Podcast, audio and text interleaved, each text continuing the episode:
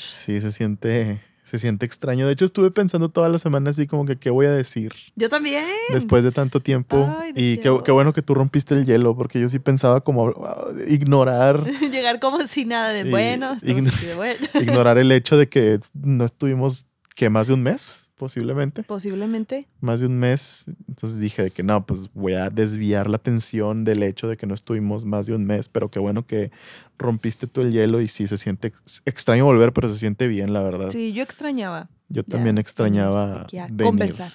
Sí, antes de terminar, bueno, o sea, antes de empezar esta pausa involuntaria, habíamos mencionado que íbamos a tener una pausa eh, después del episodio número 20. Yo creo que ya no tenemos como mucha cara como para hacer eso, o sea, vamos a tener que continuar. Sí. Este, digo, bueno, no lo hemos hablado, pero hay que... Hay que Pero estaría bien. estaría bien porque ya nos tomamos una pausa que, que a lo mejor fue involuntaria, pero sí era merecida porque ya estábamos como en un punto en el que se estaba convirtiendo esto en mucho trabajo, pero Aparte de cosas No era- externas que empezaron a pasar que sí, impedían. no era momento de, de parar. O sea, definitivamente no era momento de parar. Pero pues empezaron a, como dices, a pasar otras cosas alrededor de nosotros. Dame un segundo porque voy a acomodar esto. Te lo doy. Es que se puso bien, se puso bueno esto. Como saben, antes de hacer esta pausa involuntaria, pues eh, anunciamos que nos íbamos a ir. Eh, pues esto no, creo que no va a ser posible. no. Nos vamos a obligar a, a seguir aquí. Qué bueno que no terminó el podcast, fíjate. Hubo un momento donde dije de que sí lo vamos a seguir haciendo. ¿Tú dudaste en algún momento o, o tú Yo tenías dudé. fe? ¿Sí? Yo dudé, sí. ¿Qué pensabas?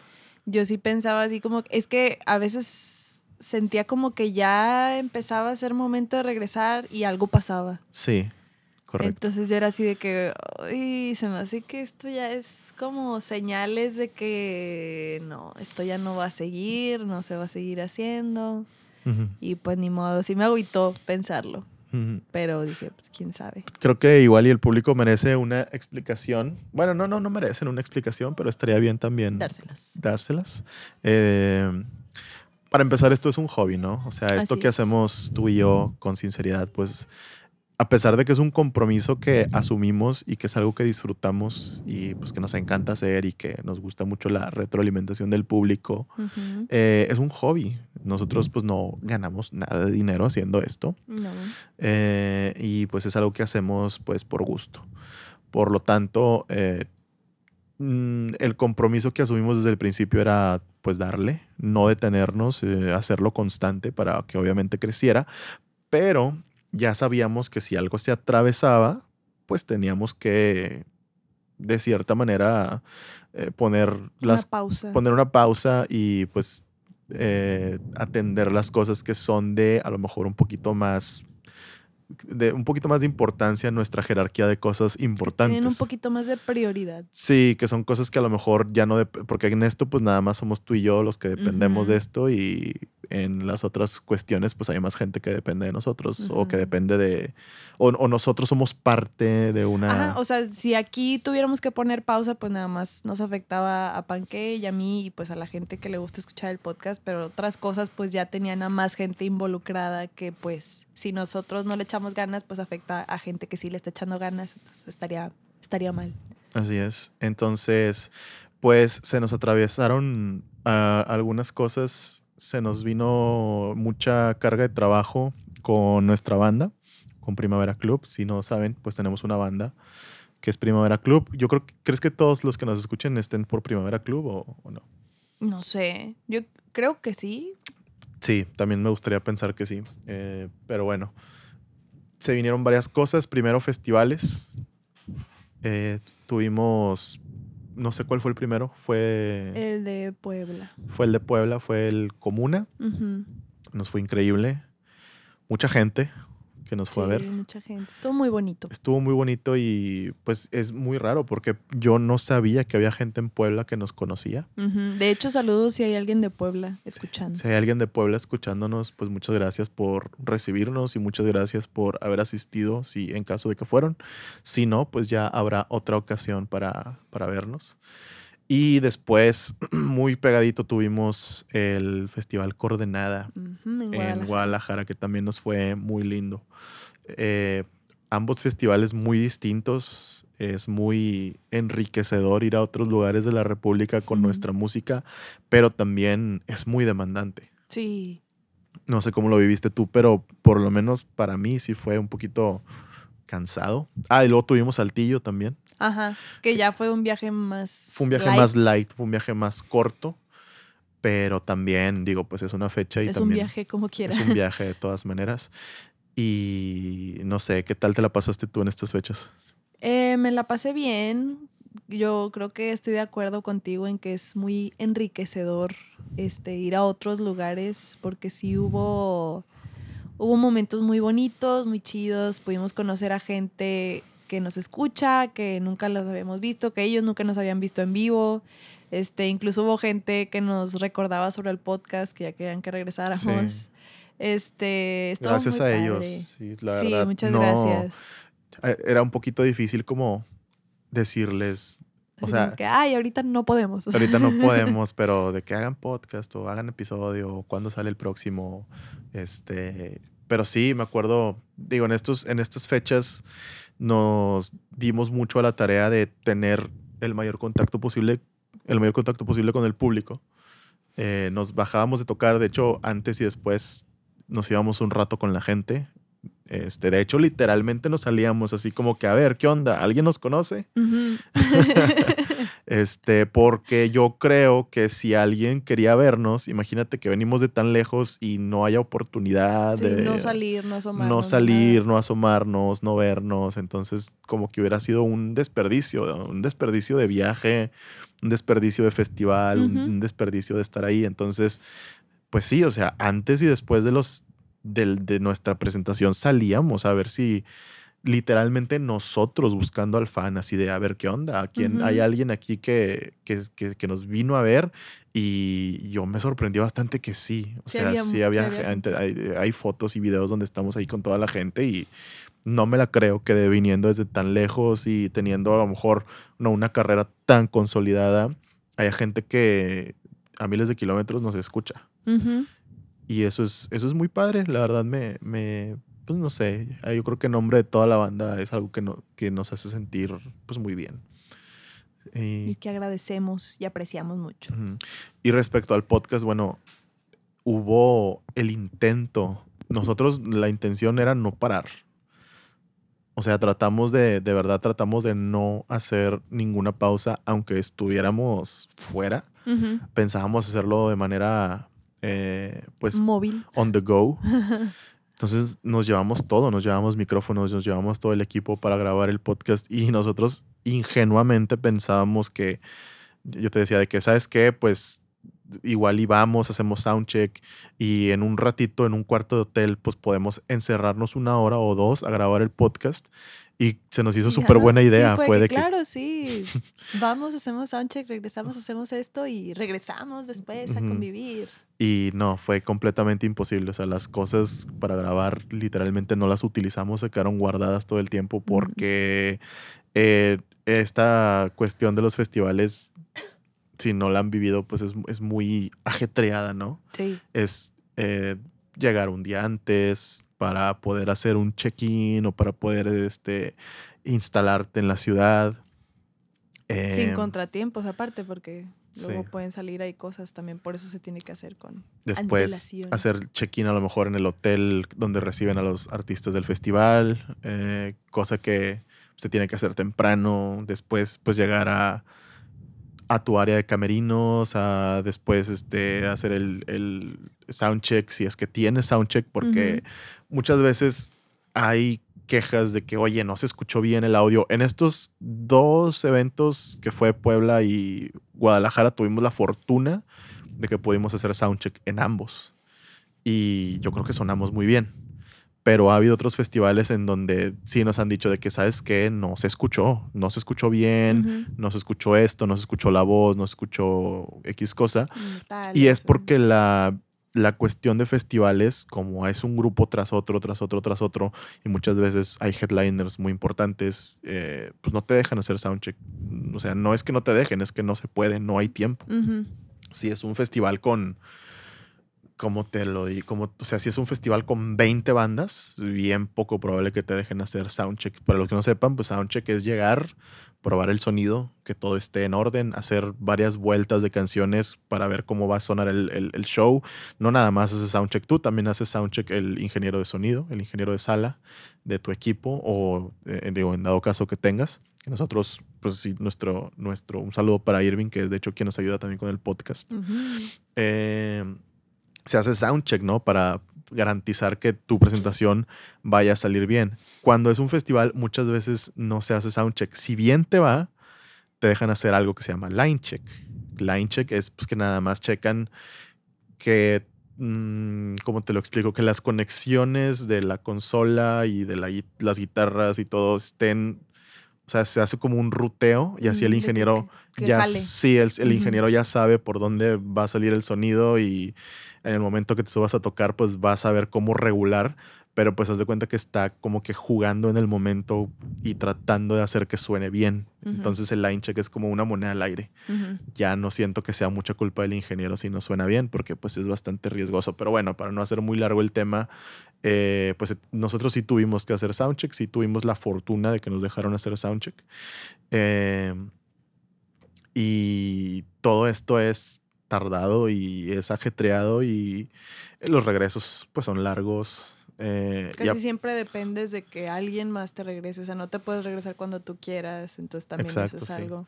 Y una cosa que yo, bueno, por lo menos yo aprendí en estos, en estos, en este par de viajes fue que cuando eres un novato en esto de la música, muchas veces eh, es muy posible que la fiesta te gane Sí. porque el, el, el festival o el, no sé, el, el- estar en el medio artístico, si le quieres llamar, muchas veces involucra fiesta. Eh, que no sé si deba ser así o no deba ser así, la verdad, yo no soy nadie para decirlo, pero pues eh, siempre hay cerveza en los camerinos. Y es bien extraño, es bastante bizarro porque como que se desaparece la noción del tiempo. Nosotros somos grupos que empiezan a tocar temprano. Eh, en el festival de Guadalajara tocamos a las 3 de la tarde y pues no sé a qué hora llegamos, qué te gusta. Creo que como desde las 11, 12. Bueno, a esa hora ya había cerveza. Normalmente yo no tomaría esa hora, pero en el Pero festival estaba. por algún motivo yo ya estaba tomando esa hora. Entonces, eh, no sé, es al principio es como que llegas, ves el camerino, ves toda la cerveza del mundo, ves toda la comida del mundo ahí y como que te da un sentimiento de tengo que aprovechar esto porque chance y no vuelve a pasar Sí. y te das, ¿no? O sea, te dejas caer con todo. Yo, yo era de los que hasta me guardaba de que cerveza en la mochila. Lo hice, lo hice en este Sí, yo festival. lo O he sea, hecho- yo lo he hecho por ti también y por mí. o sea, porque no sé, o sea, como que sientes que no va a volver a pasar. Ajá. Y las consecuencias son graves. Sí. O sea, las consecuencias son graves porque estás lejos de tu casa, estás simplemente en otra ciudad, estás en otro ambiente. Yo creo que también tiene mucho que ver que te pega diferente el alcohol. Eso sí, no sé. No sé. Yo creo que sí. Yo creo que la altura debe tener algo que ver con que te pegue diferente el alcohol. No sé. Yo creo que tiene que ver porque yo estaba viendo que no es lo mismo hacer un pastel en Monterrey que Ah, hacer un sí, no es pastel en Ciudad de México. Eso sí es verdad. Sí. La altura es poderosa. La ¿quién altura sabe? es poderosa. Sí. Pero no sé si tenga algo que ver con el alcohol. ¿Te acuerdas en Toluca cuando tocamos? Ajá. ¿Toluca es la ciudad más alta de México? Creo que. No sé si Toluca, pero sé que esos alrededores de que Ciudad de México, Estado de México, ahí es muy alto. Bueno, hacía un frío increíble. O era al revés, o era el lugar más. Ay, no sé. Según yo es alto. Ok. Porque según sé que de que a los jugadores de aquí de, del norte Ajá. de fútbol, de que para entrenar, de que entrenamiento de alto rendimiento, de que váyanse a Toluca y allá Ah, entrenen. ok. Así de que, Entonces sí es alto. Entonces, me acuerdo que fuimos a Toluca y hacía un frío increíble. Sí. Y yo dije, pues no sé si quitarme la chamarra Y para era tocar. verano, me sí, yo, yo dije, no, perdón, yo, yo dije, no sé si quitarme la chamarra para tocar. Me la quité. me subí a tocar segunda, tercera canción, ya no podía terminar las frases. ¿Por qué? Porque me cansaba demasiado. Ah. O sea, me, era como si estuviera en una caminadora corriendo o- Ajá. o- o, eh, mientras cantaba. Sí, que cantando mientras estabas en el gym, Sí, dándole duro. Estaba impresionante. O sea, no podía, no podía hacer, no podía terminar las frases de las, de las canciones. O sea, me quedaba sin aire. Mal- o sea, eso aunado a mi mala condición física. Y segunda, tercera canción está empapado en sudor. A pesar del frío. Yo eso sí me acuerdo, que acabamos y yo estaba sudando así unas cantidades impresionantes. Sí. Este, entonces, te digo, la altura puede afectar. Entonces, a lo que te estaba comentando era, te tienes que empezar a hacer, bueno, yo decidí empezar a hacerme cuidadoso con esos aspectos. Me acuerdo, no sé si fue en, en cuál festival que de repente dejó de haber alcohol. Y fue como, "Mm, está bien. ¿no?". De repente nos habla el, eh, Mauricio, nuestro manager, y es de que váyanse al VIP de no sé qué compañía era, Ajá. hay barra libre. Ajá. Fue en Puebla, ya me acordé. Fue en Puebla. Ajá. Me acuerdo que caminamos hacia el lugar. Así VIP. Me caí. Sí, no, y yo me caí contigo. Eh, fue un momento así de cuando te caes, metes las manos, ¿no? O sea, Ajá. metes las manos, metes los codos o de perdido caes de rodillas. Me acuerdo, yo caí boca arriba. No metí nada, o sea, caí, caí al suelo. O sea, caí sin nada que, o sea, fue de que y mientras, me, mientras me estaba cayendo, estaba tocando The Offspring. Ajá. estaba est- estaba tocando de Offspring y nunca lo voy a olvidar. O sea, cada que escucho Offspring, ah, me caí. Y sabes que creo que nos caímos arriba de alguien. Creo que nos porque yo me acuerdo que había alguien más en la bola de cuerpos. que- Bueno, nos caímos arriba de alguien porque esas personas decidieron sentarse en el suelo. Ajá. O sea, estaba, era, no, no era front row, pero sí estaba muy cerca del escenario, Ajá. pero más bien por un lado. Ellos decidieron sentarse en el suelo. y ya era de noche, o sea, ya no se ya era de noche, nada. nosotros caminando, y haz cuenta que íbamos caminando, mm, me- nos tropezamos, yo me tropecé con esas personas. No sé si en un intento como de no caerme di una voltereta, por eso caí boca arriba, caí encima de ellos, tú caíste encima de mí. Ujú. Y mientras iba cayendo, yo iba pensando, me estoy cayendo. Y cuando caí en el, o sea, cuando ya estaba en el suelo o encima de quien fuera, me acuerdo estar pensando así de que ya me caí. O sea, ya no, voy, ya no puedo hacer nada al respecto. O sea, ya me caí y disfruté como los dos, tres segundos que estuve en el suelo. De Así, que de- aquí pertenezco. sí, de que en mi plenitud, así de que aquí estoy tirado y, y pues esto es lo que me tocó. O sea, no, no, no hubo, no hubo ningún miramiento, así fue tal cual. Eh, pero bueno, sí, este, no sé cómo tú lo veas. O sea, yo fue algo que en su momento creo que hablé con los chicos, una cuestión así de, de- esto no va a ser el último festival en el que toquemos, definitivamente. Entonces, eh, tiene que haber un límite. O sea, nos gusta mucho la fiesta, pero sí, sí es trabajo esto también. Sí. Este, se nos paga por hacer un show y, y obviamente nuestro trabajo no es un trabajo como los trabajos normales. O sea, no es como en una oficina que no puedes tomarte una cerveza en la oficina. Acá sí, o sea, tú puedes tomarte una cerveza mientras estás trabajando o mientras te preparas para trabajar, pero llega un punto en el que pues se descontrola un poquito todo y, y- y yo no sé si de repente nosotros sentimos que si no nos ponemos hasta la madre no disfrutamos el festival, que creo que también tiene mucho que ver con que antes de ser músicos en un festival fuimos también asistentes a un festival. Sí. Entonces ya vivimos cómo es ser asistente a un festival que lo que te limita más o menos cuánto puedes tomar es cuánto dinero traes. Sí, sí que dices, la gente afuera está pagando que cuánto cuesta una cerveza afuera. Como 70 pesos el vaso. O si no es que más. ¿Quién sabe? Nos Sí, haremos, como nos 100 haremos como pesos. Peña Nieto diciendo que la Que, tor- no sabe cuánto cuesta la torta. Menos, como, como 100. No, pero sí está caro. Yo me acuerdo la vez que fuimos al Live Out que compramos un vaso de sidra entre los dos y eso fue como nuestra comida y nuestra bebida todo el tiempo que estuvimos ahí y estuvimos todo el día Sí, porque nos dolía el codo, o sea, se nos hacía muy caro. sí, sí, sí.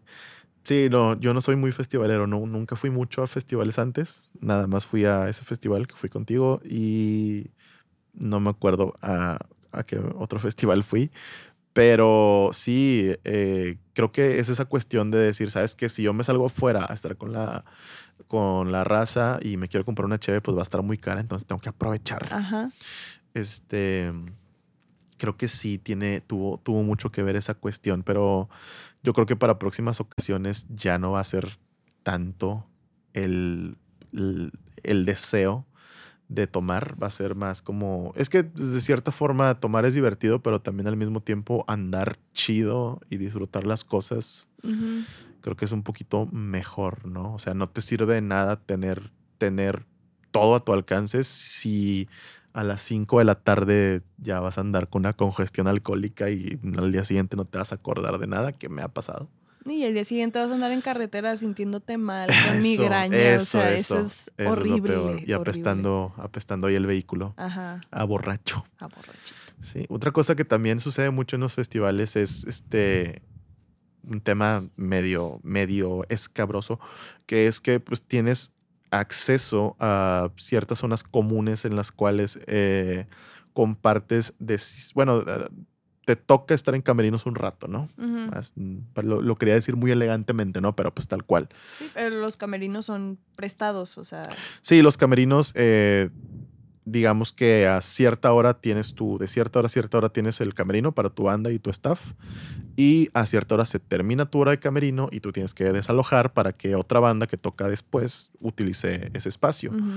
Eh, sin embargo, tú pues tienes el acceso de todas maneras a pues andar ahí eh, todavía en esas zonas comunes, Ándale, ya sin estar en un camerino. Eh, y se presta mucho a que ves a muchas eh, pues celebridades o, o es- o artistas, ar- a- artistas que van a compartir el mismo festival. Y nos tocó ver algunos, nos tocó ver varios. Y yo, sinceramente, no soy mucho de tomarme fotos con artistas. Pero me tocó ver a un ídolo, me tocó ver a uno de mis ídolos Ay, sí. este, de mi juventud, que es este Ezra de Vampire Weekend.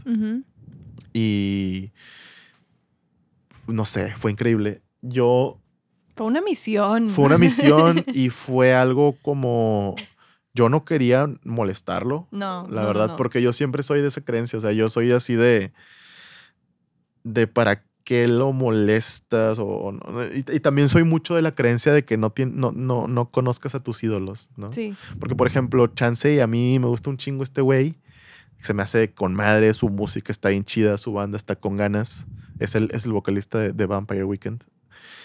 Pero a lo mejor yo no creo que sea, yo no creo que pueda ser una mierda de persona, pero es una persona normal a final de cuentas. ¿no? O sea, es una persona que a lo mejor un día anda de buenas, pero a lo mejor un día lo agarras de malas. O a lo mejor un día lo agarras O viene justo de hacer un coraje así bien cabrón, no quiere ver a nadie. o viene de, o está con su, con su morra, o está con, o apenas va a comer, o no ha comido. Entonces tú llegas así, o sea, tú llegas con un background de 10 años soñando con verlo y tomarte una foto y este- Soñando que te va a recibir con los brazos abiertos. Ujú, nada más porque lo quieres un chingo o lo apre que digo, ya, ya podemos entrar en un debate de lo quieres, o sea, ¿por qué? O sea, no lo conoces, pero bueno, eh, digamos que lo conoces a través de su música y por eso lo quieres o por eso lo aprecias. Entonces llegas tú de esta manera y el güey te manda a la verga, No, ¿cómo te vas a te sentir? destruyes. Entonces, y yo me imagino que eso le ha pasado a mucha gente. Y yo me he librado de eso, pues no molestando a las personas que admiro y pues dejándolo ser. O sea, son bien contaditas las personas con las que me he tomado foto. Y la verdad te voy a confesar que cuando han visto, si en la página de Primavera nos siguen y han visto que hemos subido fotos con artistas o así, la verdad lo hemos hecho porque sabemos que le gusta a la gente y sabemos que a lo mejor se les puede hacer algo curioso De que, ah, mira, Sí, de están que- con. ahí están con esta persona, sí. ajá. Y fue, por ejemplo, el caso de la, de la foto con Yuya que nos tomamos, que fue una foto que tuvo de que demasiados likes. Lo hicimos porque sabíamos que pues era algo fuera de lo común, ¿no? O sea, que ah, mucha gente la sigue y, y la gente que nos sigue a nosotros se le iba a hacer como chido o gracioso vernos con ella. Y por eso yo dije de que hay que tomarnos una foto con Yuya, que la verdad fue una gran experiencia. La verdad, sí. Sí. Eh, muy agradable. Muy agradable persona, mm, fuera de broma. O sea, yo, no la yo no la conozco y la verdad no he visto muchos videos de ella. Sé que es más dirigido como para chicas o como para gente que le gusta el maquillaje y ese tipo de cosas, ¿no? O para es cosas... Muy así como de belleza y como de imagen, cosas así, ¿no? Sí. entonces yo no soy tan fan de esas cuestiones, digo, no me cae mal, no, no, no, es por eso que no la veo, pero más bien como que no soy su target. Eh, yo sí pienso que muchas veces los artistas son un personaje y que al verlos en su hábitat natural, pues no van a ser el personaje, pero fíjate que con ella sí es, ¿Sí? sí es como si ella fuera Yuya la que ves en los videos. De hecho, yo me acuerdo que cuando la, la conocimos esa vez, yo la conocí obviamente pues porque sabía que era Yuya, que es la youtuber. Muy guapa en persona. Muy, muy, guapa. Muy, muy guapa. Este, yo no era como que súper, súper fan de Yuya, no era así que no que fuera hater de Yuya, simplemente, o sea, sabía quién era, pero no me emocionaba mucho, así como que, wow, Yuya, Yuya. Y después de que la conocimos, este, le entré más, o sea, como que me, me agradó mucho su persona y empecé a ver más de qué videos, la seguí en Insta, ahora veo todas sus historias y me gusta mucho, o sea, ver lo que ella hace y lo que produce y lo que quieras. Y hace poquito vi, no sé en qué broncas eh, la estaban queriendo meter con algo que pasó con su marca de maquillaje, pero se me hace muy padre la manera en que ella se presenta a sí misma y cómo eh, eh, actúa cuando hay como que problemas o situaciones. Cómo maneja los problemas. Cómo los maneja, está muy, muy padre. Sí, de verdad. O sea, pasé de conocerla así levemente a de verdad admirarla mucho. Pero, por ejemplo, ¿qué hubiera pasado si hubieras llegado con ella y se hubiera comportado mierda contigo? Ah, yo hubiera, probablemente me hubiera sentido horrible. Y no, y no hubiera seguido nada de ella. Claro que no. Fíjate, a mí me pasaba algo así pero no, porque antes no, no tenía ninguna oportunidad de conocer a, algún artista que me gustara. A mí me pasaba así cuando venía un artista y no lo podía ir a ver. Te enojaba, o sea, te dolía. Me dolía y ya no podía escuchar. O sea, si venía, yo antes era muy fan de las cosas que me gustaban. Era muy fan de la música y era muy fan. Ahorita ya no tanto. Pero venía un artista que me gustaba. Creo que pasó con, no sé si Arctic Monkeys o no sé qué artista vino. No sé si, la verdad, no, no recuerdo bien. Creo que vinieron a Ciudad de México o algo así no pude ir y era así de, ya no los puedo escuchar. O sea, dura, me duraba como un rato, un año así de, no los puedo escuchar, no los puedo escuchar, no los puedo escuchar. Este, porque me dolía mucho que habían venido y no podía verlos. Me acuerdo, no sé, no sé. Pero, o sea, no era como que no los escuchabas por algún recelo, sino más bien porque a ti te dolía saber que iban a estar cerca y que tú no los ibas a ver. Sí, y yo he conocido gente que es al revés, que es como que no, no van a venir, me voy a poner a escucharlos todo el día llorando. Yo no puedo, yo no, bueno, yo no podía, ahorita me da igual, pero yo no podía hacer eso. Eh, pero bueno, volviendo a lo mismo, eh, sí, te digo, o sea, con Yuya sentiste eso y sentiste esa empatía después porque pues la conociste y la verdad es una persona muy amable. Eh, yo hubo una pequeña controversia que tuvimos tú y yo platicando después, porque no lo podíamos creer, o sea, estábamos así de que es demasiado amable para ser verdad, o sea, nadie puede ser así de amable.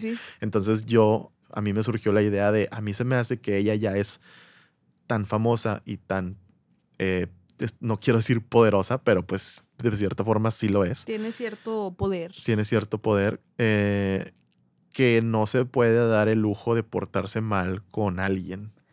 O sea, tal vez, o sea, porque todos somos humanos, o sea, todos tenemos nuestro lado bueno, todos tenemos nuestros cinco minutos donde nos agarran de malas.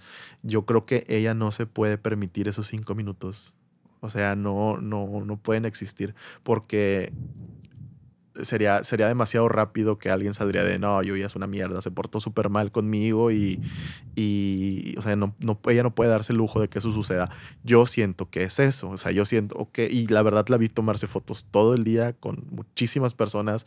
A nadie le dijo que no, se portó increíble con todos, todo el tiempo que estuvimos Sonriéndole a todo sonriéndole a todo el mundo. Y yo siento que es eso, porque realmente eh, nos ha pasado con otros artistas que no son ese personaje, que no tienen que guardar eh, esas dimensiones o esos cuidados. Y son artistas que sí, sí, chido, un ratito sobres, me voy.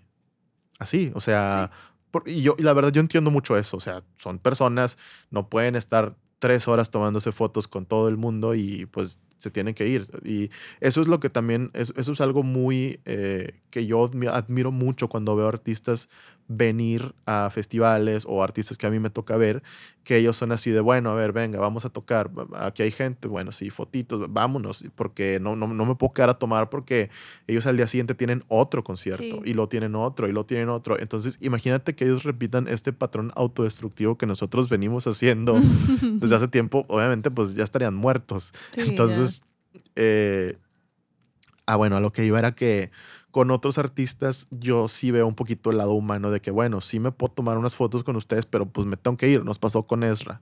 La foto con Ezra fue complicada de conseguir, fue inesperada.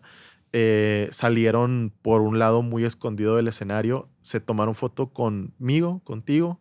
Como con cuatro con, como con otras tres personas más y había un bonche de personas esperándolo y se fueron. O sea, no, o sea, atender a esas personas le hubiera costado máximo cinco minutos. Máximo. Y no lo hicieron, o sea, se fueron. Se fueron así definitivamente de que, yo me acuerdo que dijo de que es mucha gente. Ya me voy. Y se fue.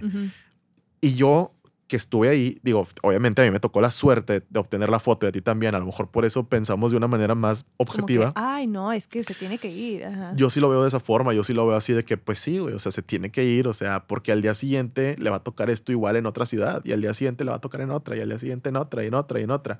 Entonces, eh, no sé, mucha gente puede pensar que no está bien, que tienes que atender a todos y hasta al último de tus fans, porque digo, yo creo que están en todo su derecho de pensar eso. Al final de cuentas, el fan es el que mantiene la maquinaria funcionando y es el que mantiene la carrera del artista. Definitivamente, sin tapujos te lo puedo decir, el, fan es el que mantiene al artista.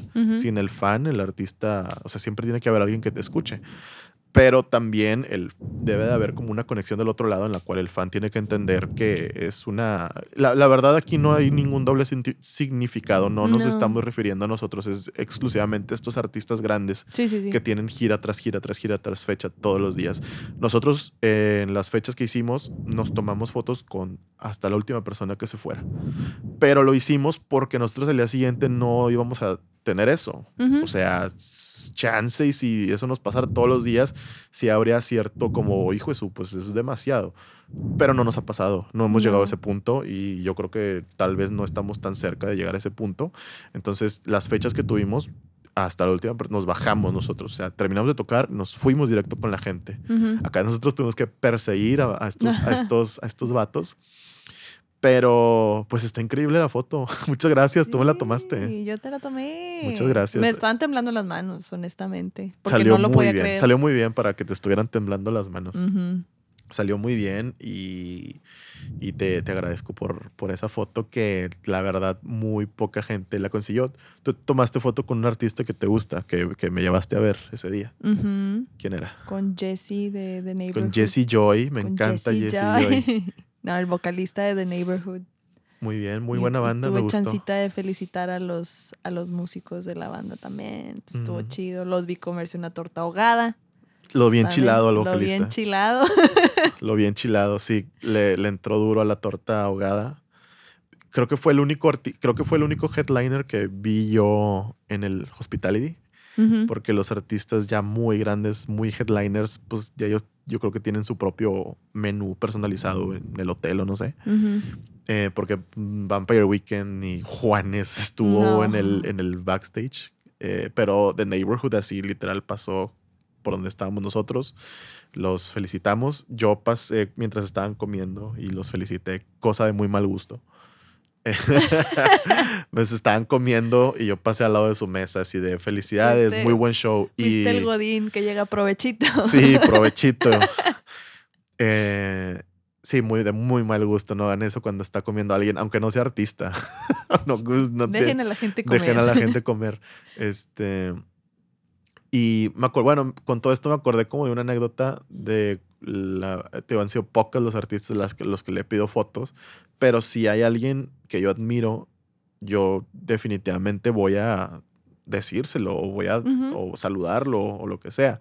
Y eh, una vez me topé al, en, el, en el primer Pal Norte que fui, que fue con Basilos, me topé al primer, al primer baterista de SOE, No, al actual baterista de Zoe, disculpe, Ujú. porque el primero, era, el primero fue Siddhartha. Sí. El, el actual baterista de Zoe es Rodrigo Guardiola, que además de ser baterista Zoe, es, cin- bueno, es, cineasta, hace videoclips. Él hizo los videos de Panda, de cuando, del álbum de Mm. Para ti con desprecio, no, no sé cuál es la verdad.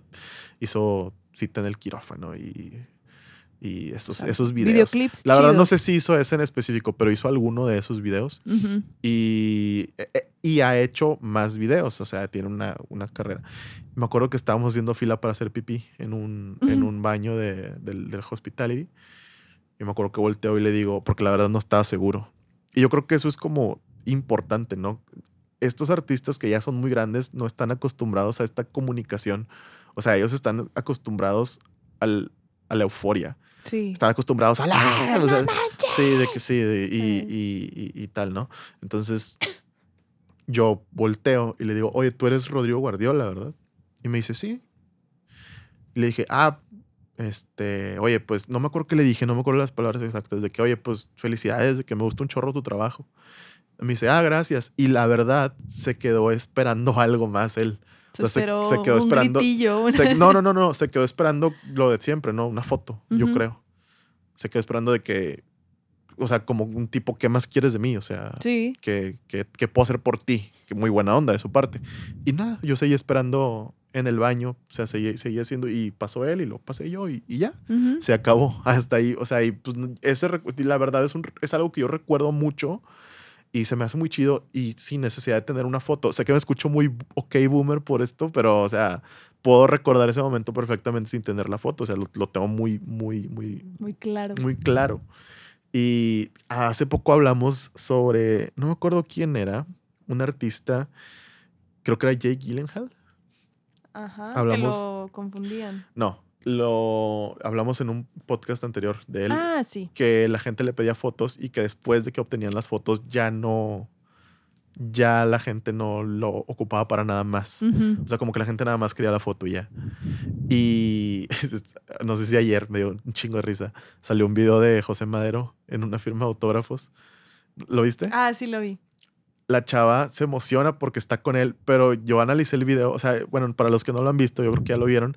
Está José Madero en una firma de autógrafos ya redimido después de lo de los besos, ya en una buena relación con los fans y con la prensa, después de todo el alboroto que hubo está con una fan que se ve muy emocionada, la fan, muy posiblemente sí sea una gran fan de él, y le dice, sí, así rápido, no sé si o había tenido problemas con la cámara o ya se había sacado varias fotos o estaba demasiado emocionada, no salió, no sé, no sé, no está, no está completo el video.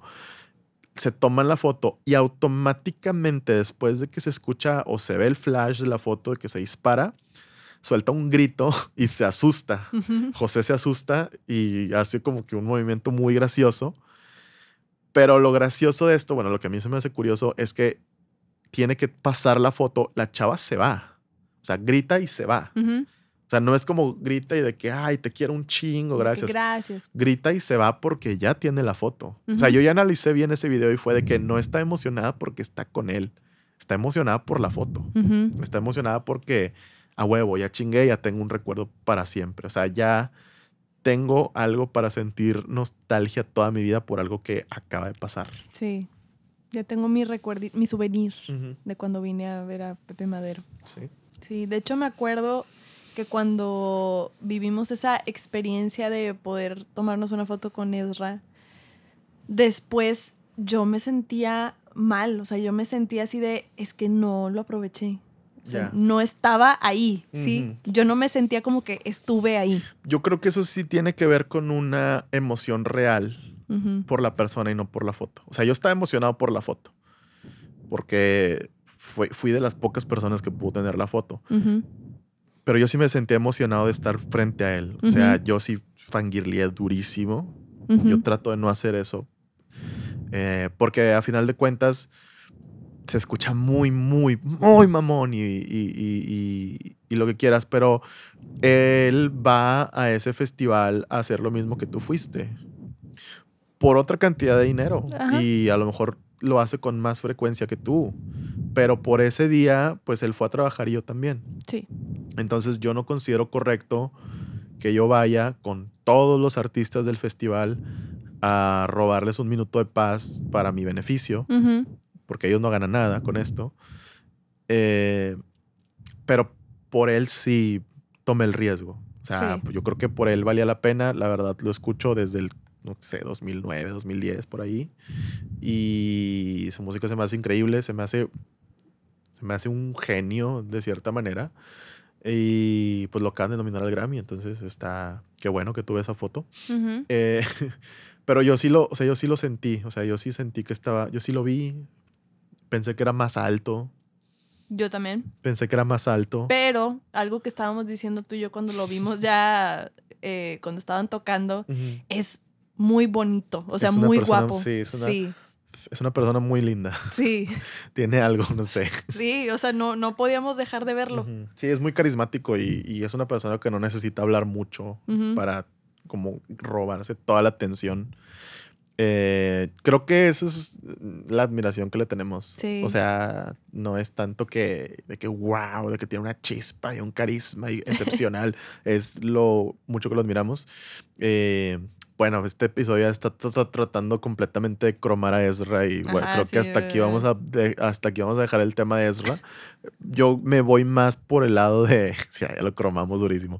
Me voy más por el lado de, de la cuestión de las fotos, ¿no? Y por, lo, por ejemplo, lo que tú dices de disfrutar el momento. Sí, o sea, yo cuando ya, me acuerdo que cuando nos tomamos la foto, nosotros ya nos íbamos también. ¿Con Yuya disfrutaste el momento?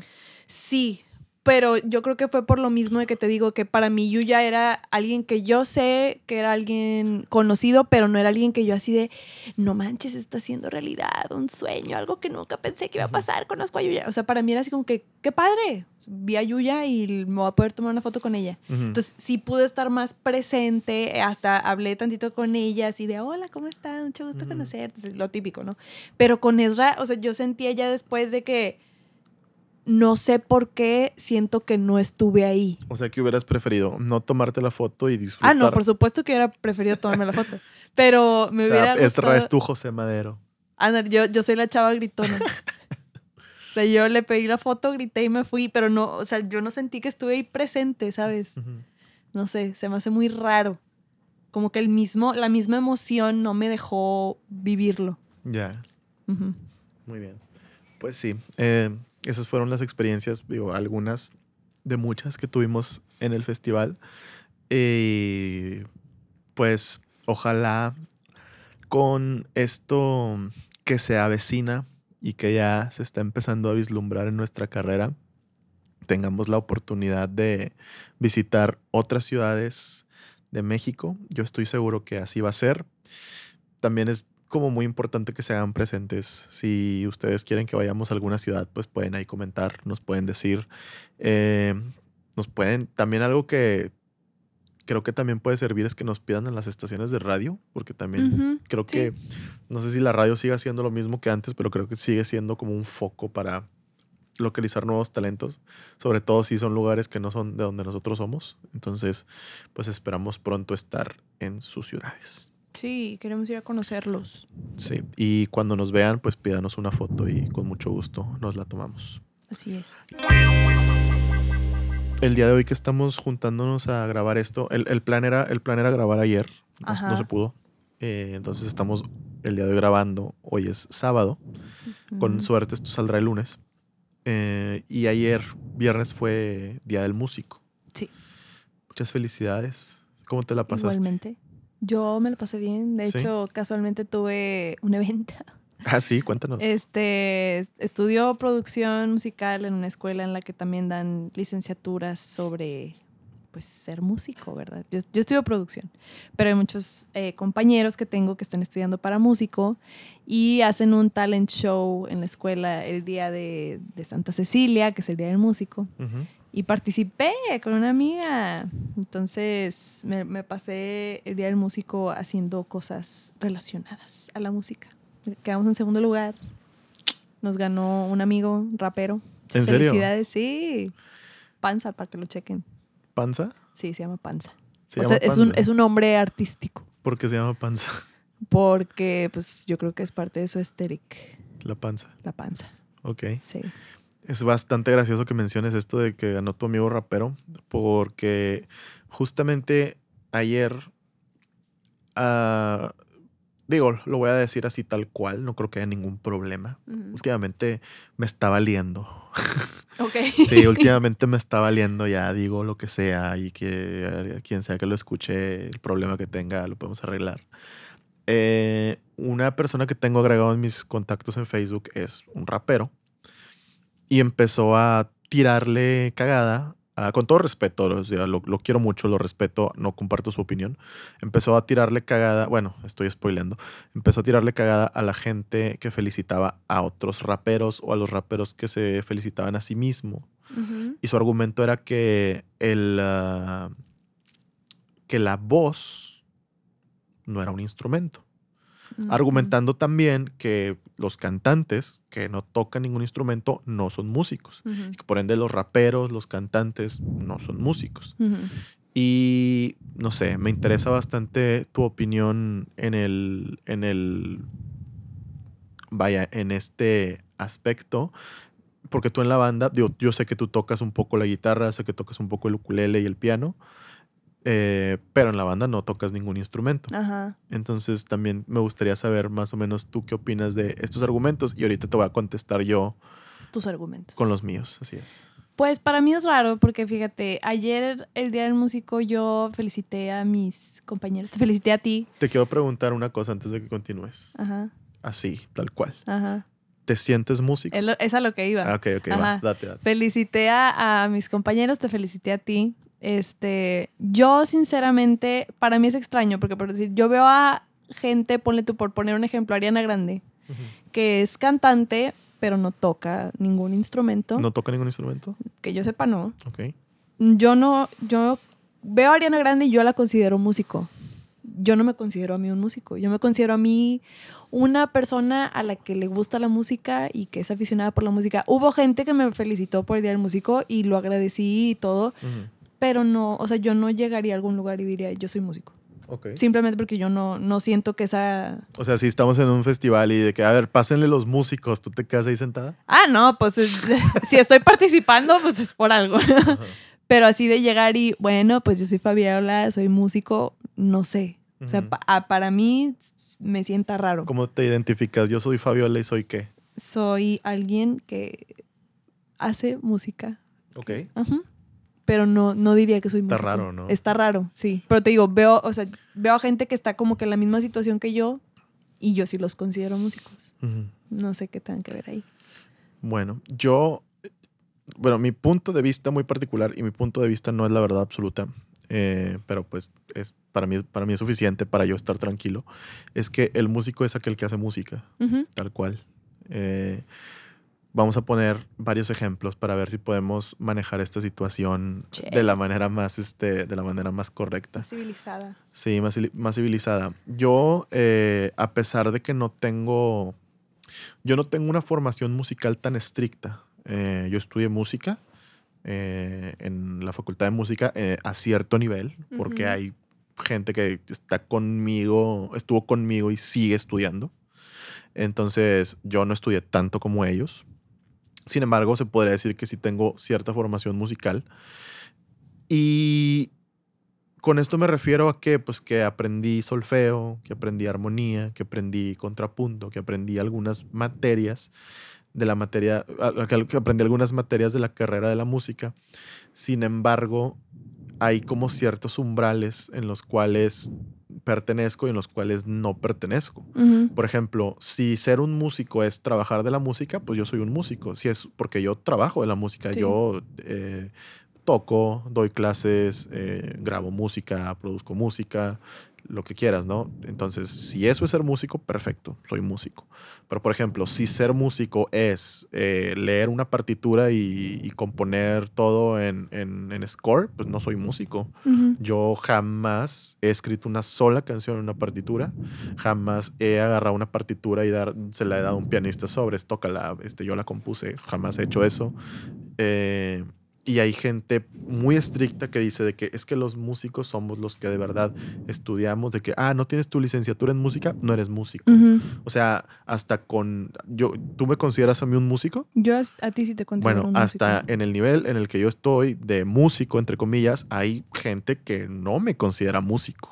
O sea, para que te des una idea. Y yo no sé si en el nivel de esas personas que no me consideran músicos, haya personas que a ellos no los, no los consideran músicos. Entonces es bastante complicado la verdad, yo alguna vez fui bastante estúpido al respecto y me quejaba mucho de la. Me quejaba de los DJs que no eran músicos, me quejaba de los raperos que no eran músicos. ¿Quién, la verdad, ¿quién sabe si sean músicos? ¿Quién sabe si sean músicos? o sea, eh, yo creo que es como ya ponerle una definición muy estricta a algo. Eh, sin embargo, yo creo que no es lo que estudiaste lo que te define, ni el título que tengas lo que te define. Yo creo que lo que haces es lo que te define.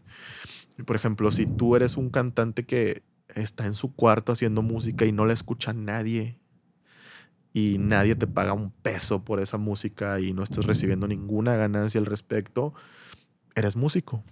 O sea, estás produciendo música, estás, la música está saliendo de ti y eres músico. Eh, que si eres muy malo, que a lo mejor eres desafinado, a lo mejor no sabes tocar bien la guitarra, no sabes tocar bien el piano, eres músico. Eres, eres un músico a lo mejor malo, pero eres músico, a final de cuentas. O sea, siento que es lo mismo, por ejemplo, y esto es algo muy extraño, por ejemplo, ¿qué onda con, hay ingenieros de audio que no estudiaron ingeniería de audio? Ajá. Eh, que creo que es el caso de muchos. Es el caso de muchos. O sea, la mayoría de gente que tú ves en los conciertos haciendo el audio en vivo de las bandas y bandas importantes, no es gente que tiene en su pared colgada la ingeniería de audio. Ajá, su título ahí con su foto. Ajá, no, no, para nada, porque creo que la ingeniería de audio, pues realmente es una carrera, si no es que nueva, pues más o menos. O sea, no es así como que hay que estudio arquitectura o ingeniería de audio. Antes la ingeniería de audio y hasta la fecha todavía se aprende dándole. Sí, metiéndote a trabajar a Sí, o sea, se aprende se aprende en campo completamente. O sea, es gente que se ha ganado ese título con a base de trabajo y a base de, a base de aprender. Y no sé, digo, yo toda esta cuestión de las licenciaturas e ingeniería siempre es como muy competida. Pero, por ejemplo, una profesión tan importante como un ingeniero de audio es tan difícil de aprender que si alguien es bueno y se quiere llamar a sí mismo ingeniero de audio, date, güey. O sea, nadie te lo va a discutir porque de verdad creo que sí tiene muchísimo más que ver con el trabajo que, que realizas, ¿no? O sea, no tanto lo que sabes, no digo, no tanto lo que estudiaste, sino más bien lo que sabes hacer. Sí, porque también me tocó ver gente que los felicitaban ayer, ayer que estuve en la escuela, pues entre maestros y cosas así, había gente que la estaban felicitando por el Día del Músico. Y decían, no, hombre, no, profe, yo no, yo no soy, no sé qué. Y los mismos maestros que eran personas que a mí hasta me daba pena como que autollamarme músico enfrente de ellos, porque pues, son profesores que pues le han dedicado toda su vida a esto y que ya obviamente tienen un conocimiento más, mucho más amplio que el mío. Este, ellos mismos les decían a esas personas de, no, pues estás aquí y has sabido cosas, aprendiste a hacer ciertas cosas y ahorita las haces decentemente, pues eres músico.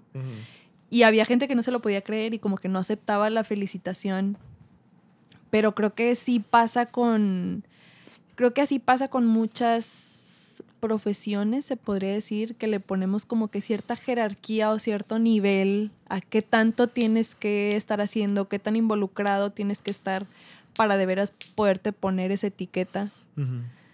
Y no sé, o sea, siento que si no, si no vamos a dejar que la gente, ¿cómo se dice?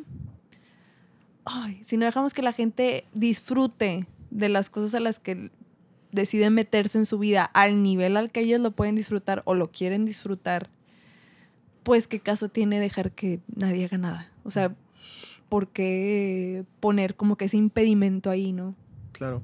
Sí, de hecho, eh, yo tuve clases ayer y, hoy y a todos los niños que tomaban clases conmigo, que son niños que no pueden a veces ni poner ni un acorde, o sea, batallan para tocar canciones como Estrellita o cosas por el estilo. ¿Por qué? Porque obviamente están aprendiendo, es su naturaleza eh, y tienen una curva de aprendizaje, algunos más rápida que otra, algunos, algunos un poquito más extendida. A todos los felicité, a todos, oye, feliz día del músico y les da un chocolatito.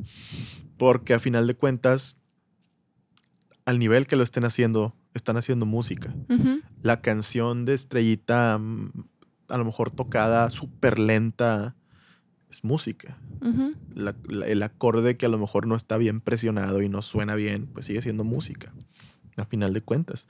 Entonces, yo creo que el único requisito para que te puedas llamar músico es hacer música. Ahora, bueno, creo que puede haber excepciones. Si tú eh, o sea, tal vez sí tiene que ver un poco con que esto lo realices con cierta constancia y Sí. que le des cierto seguimiento. O sea, si tú llegas a un piano y te dicen cómo tocar martinillo y lo haces una vez, no es como que, ah, ahorita soy músico, pero hace tres segundos no era músico. O sea, tampoco creo que funcione así. O sea, en el caso de mis alumnos, por ejemplo, pues ya llevan una continuidad que pues obviamente va a seguir. Por eso yo creo que se les puede considerar músicos. Pero, por ejemplo, es como, no sé, si yo soy taxista, soy taxista porque yo ando en mi taxi y, y llevo a la gente y pues de repente vendo el taxi y ya no soy taxista. Ya no le doy al taxi. Así es igual. O sea, yo puedo el día de mañana vender mis guitarras, dejar todo y ya no soy músico.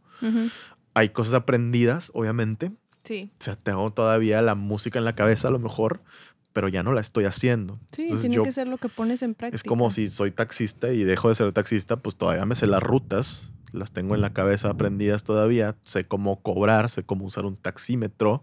Es un ejemplo, ¿no? Pero a pesar de que sé todo esto, pues ya no soy, ya no soy taxista. Sí. Entonces, eh, pues sí, o sea, es esta cuestión de.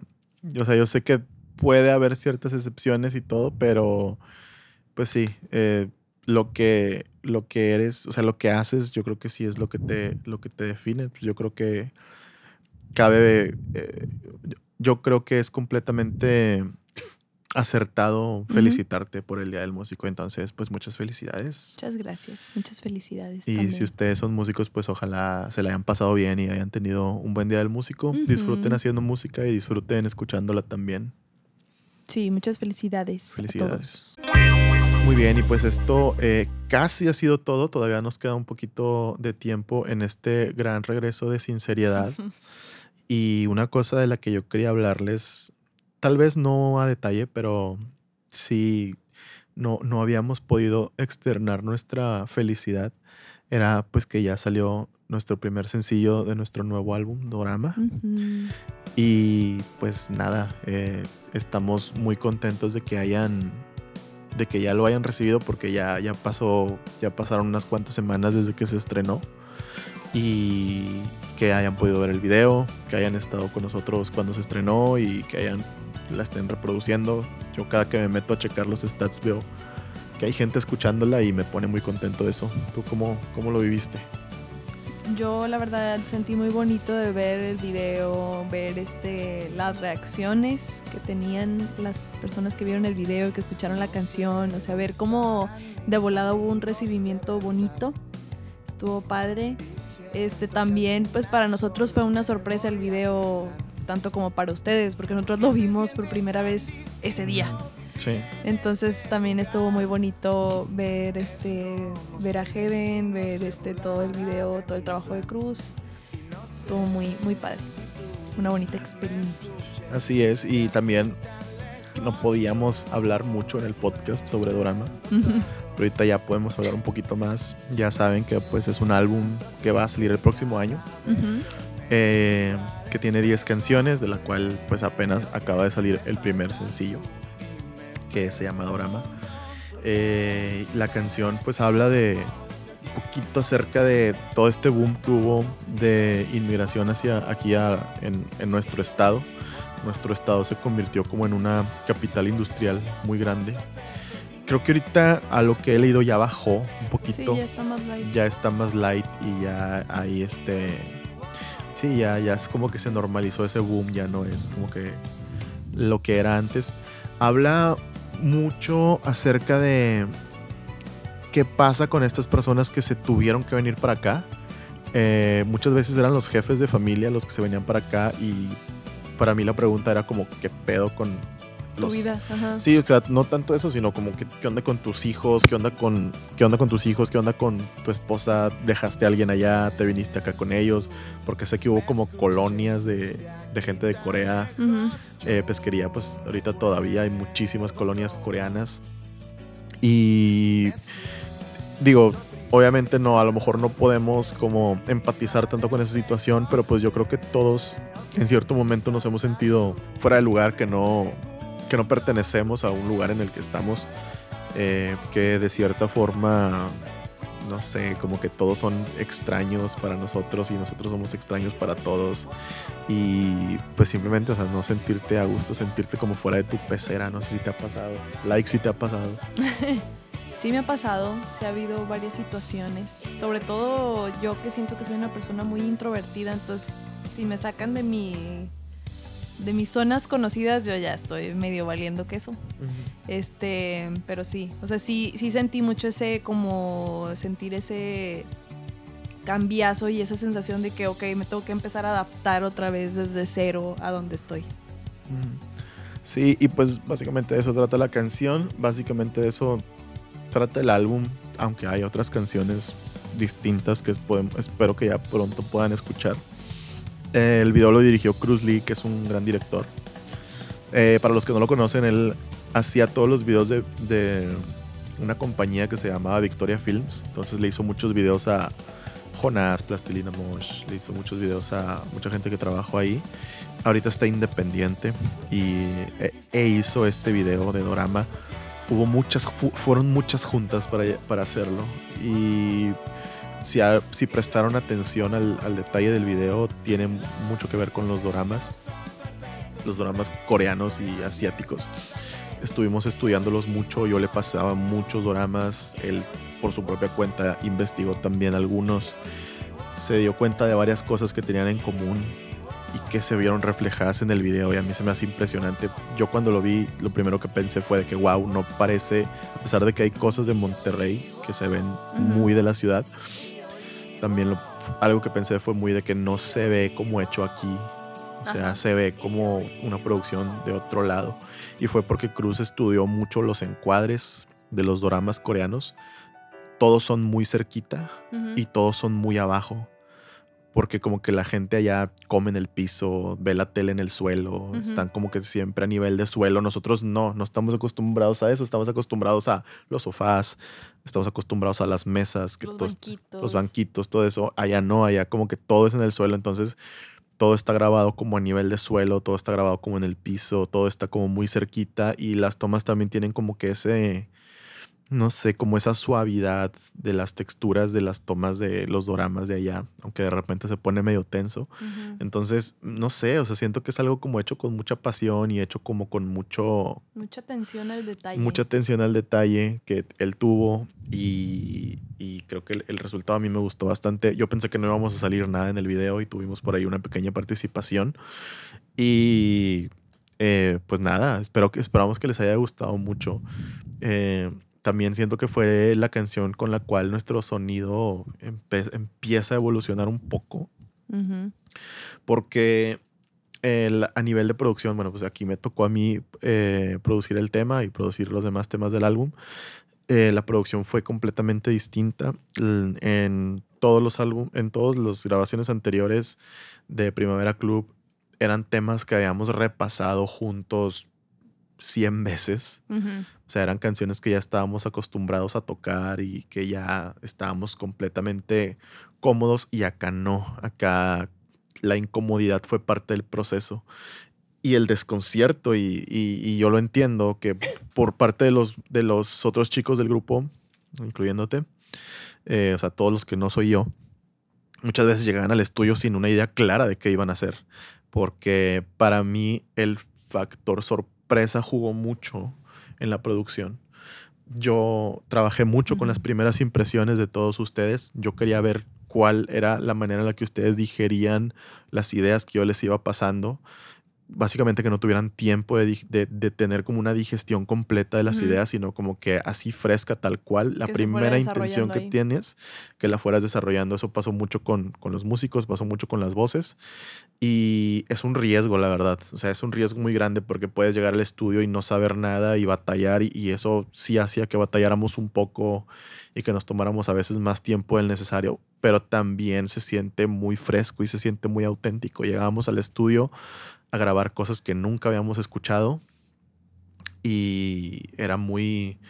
eh, las, las primeras tomas y las primeras intenciones siempre son la cosa más fresca del mundo. Se siente que es algo nuevo para ti, se siente que es como cuando escuchas una canción nueva. Cuando escuchas una canción nueva que la quieres repetir mil veces, es, es lo mismo. Y no es lo mismo que cuando es una canción que ya conoces, que chance y no tienes tantas ganas de escucharla. Y acá se trabajó mucho con eso. eh, trabajamos también mucho con sampleos. Sampleé demasiado en este álbum. Eh, me encanta. Me, me gusta mucho. Estoy cero peleado con eso. Yo creo que la tecnología está para usarla. Y utilizamos mucho sampleo. eh, pero también utilizamos muchos instrumentos reales. Mm, creo que en el álbum anterior no, ah, hubo- hubo- no, no nos dejaron hacer, porque hubo una persona encargada de la producción, no nos dejaron hacer tanto uso de la tecnología y muchas cosas que se intentaron samplear quedaron muy escondidas. Y acá no, acá es lo que más suena. Y eh, pues nada, estoy muy contento eh, y estoy muy emocionado. Yo también, la Sí. verdad. Y pues obviamente va a haber más sencillos que me emociona.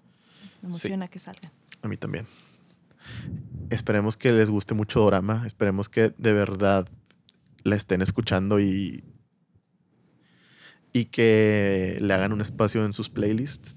También estamos en el playlist Zona Indie de Spotify. Estamos contentos también de estar en ese playlist. Es un playlist muy grande con muchos seguidores. Entonces, si no lo siguen, pues adelante. Ahí está la canción Dorama, que es el primer sencillo. Y están cordialmente invitados a este 19 de enero, ¿verdad? Sí, 19 de enero año. Del próximo año, del 2020, vamos a estar presentando todo el álbum completo, Dorama, para todos ustedes por primera vez en nuestra casa en Monterrey, Nuevo León, en el Café Iguana, en un show increíble que no se pueden perder. ¿Qué, qué- podemos esperar de este show, Fabi? Vamos a esperar pues música nueva que créanme que la hicimos con muchas ganas y mucho cariño y que estamos bien emocionados porque ya la escuchen, porque como dice Panque, sí trae una evolución ahí, pero aún así creemos que suena a nosotros y que les va a gustar mucho. Y pues nada, pasársela bien como siempre y bailar, porque la música está muy bailable. Entonces, si ahí quieren andar con nosotros, están cordialmente invitados. Así es, este 19 de enero en el Café Iguana, los boletos ya están a la venta por Ticketmaster, pero eh, pues están vendiendo muy rápido, entonces tienen que aprovechar eh, para comprarlos lo antes posible y pues ahí nos veremos entonces en el Café Iguana para presentarles nuestro nuevo álbum drama y qué bueno que ya puedan estar escuchando el primer sencillo. ¿Te parece si... Bueno, creo que para esto ya lo habré puesto, entonces pues nada, sigan escuchando Dorama. Bueno, y como saben, eh, al empezar este proyecto del podcast, también empezamos con un playlist al que le vamos agregando una canción por cada episodio que subimos del podcast, una panque y una mía, y es una recomendación para ustedes. Yo esta semana, como es el regreso, yo quiero regresar recomendando K-pop, ya saben. Este es de una cantante coreana que se llama Bibi. sí. Como la del tiempo mágico. como la del tiempo mágico o la de la familia peluche, como les guste. Este sí se llama Bibi y la canción se llama Binu. Está padre, trae ahí onditas traperas, pero me gusta mucho su voz, está como muy suavecita y hace de repente ruidos muy que me dan ternurita. Pues esas se las recomiendo. Muy bien. Eh, yo quiero recomendar una canción muy buena que descubrí hace poco. Es una cantante que se llama Lulilila. Está medio raro el nombre. Lulilila. Sí, es coreana también. Y, pero no es K-pop, este, trae otra ondita, un poquito más alternativa. La canción se llama Dive y tiene una sesión muy buena. Yo no recomiendo que escuche. Bueno, vamos a poner la canción tal cual como viene en, en Spotify, en el, en el playlist, pero si pueden echarse la vuelta a YouTube, eh, igual en, el- en- en la descripción les dejo el enlace. Hay una sesión muy buena, la verdad no sé cómo se llama la sesión, pero se avientan esta canción y se ve increíble los, el, lugar donde la están tocando y la versión como la tocan, muchísimo mejor que la original. Entonces, eh, pues les recomiendo bastante esta rola, se llama Dive de Lulilila. Ella toca el bajo también en la canción y pues lo hace muy bien, me, gusta, me gusta bastante. Dive, Lulilila, en el podcast de Sinceridad. Entonces ahí van a estar esas dos canciones en el playlist para que las escuchen junto con las otras recomendaciones de episodios pasados. Este, ya saben que nos pueden encontrar en Instagram, en Facebook como Sinceridad Podcast y nos pueden contactar por nuestro correo que es sinceriedadcontacto@gmail.com. Así es. Y esto fue todo por el episodio número 15 de Sinceridad, el regreso. Esperemos que lo hayan disfrutado y que no nos hayan extrañado mucho. Nos vemos la próxima semana, amigos. Bye. Adiós. Nos queremos. Nos queremos. Bye.